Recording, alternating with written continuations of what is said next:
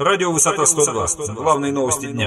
Здравствуйте, в эфире радио «Высота 102». Сегодня в выпуске. Волгоградцы просят мэрию не закрывать единственную в городе детскую цирковую студию.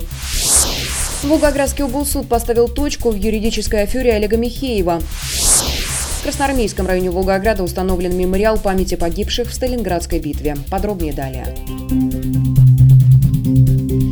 Судебная коллегия по гражданским делам Волгоградского облсуда не позволила судье районного суда Александру Попову пересмотреть принципы российского правосудия. Речь идет о странном решении суда по иску подконтрольной депутату Госдумы России Олегу Михееву фирме ООО «БРК» Кыни Грановской. Из мотивировочной части решения Александра Попова были исключены выводы, которые признавали недействительными кредитные договоры и соглашения, а также признавшие их незаконными многочисленные решения судов общей юрисдикции и арбитражных судов различных инстанций. Напомним, что летом текущего года ООО «БРК», бывшая «Бронко-М», подала иск в Дзержинский районный суд Волгограда к Инне Грановской о взыскании убытков. Якобы эта женщина выступила поручителем за исполнение Казкоммерцбанком и его дочкой Москоммерцбанком своих обязательств перед заемщиком. Фирма просила взыскать Грановской 100 тысяч рублей за то, что та не выполнила своих обязательств. В иска было отказано, но мотивировочная часть решения могла стать для Олега Михеева спасением от кредиторов, которые требовали возвращения долгов. Следует пояснить, что КАС Коммерцбанк и Москоммерцбанк требуют от депутата Госдумы России вернуть 40 миллионов долларов по кредиту, либо отдать залоговое имущество. Это торгово-развлекательный комплекс «Диамант» на Тракторном.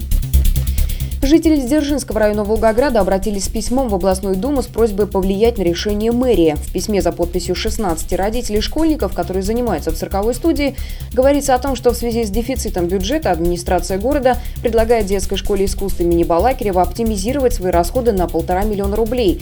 Согласно письму городского департамента по культуре, образовательному учреждению необходимо исключить из расчета субсидий на выполнение муниципального задания в 2013 году эстрадно-джазовое, театральное и цирковое отделение. На последнем чиновники решили сэкономить более 900 тысяч рублей. Тем временем, как указано в письме, есть устная договоренность об участии этой цирковой студии в торжествах к 25-летию установления партнерских отношений между Кёльном и Волгоградом. В течение месяца в школе искусств ожидает поступление официального приглашения на имя исполняющего обязанности главы администрации города-героя. Церемония открытия мемориального камня, установленного в память о жертвах воздушного нападения немецкой авиации на мирных жителей Красноармейска, погибших в 1942 году, состоялась в сквере у здания администрации Красноармейского района Волгограда. Мемориальный камень установлен на средства благотворительного фонда «Поколения». Инициаторами его создания выступили молодежная общественная организация «Участие», общественная организация «Дети военного Сталинграда», администрация Красноармейского района.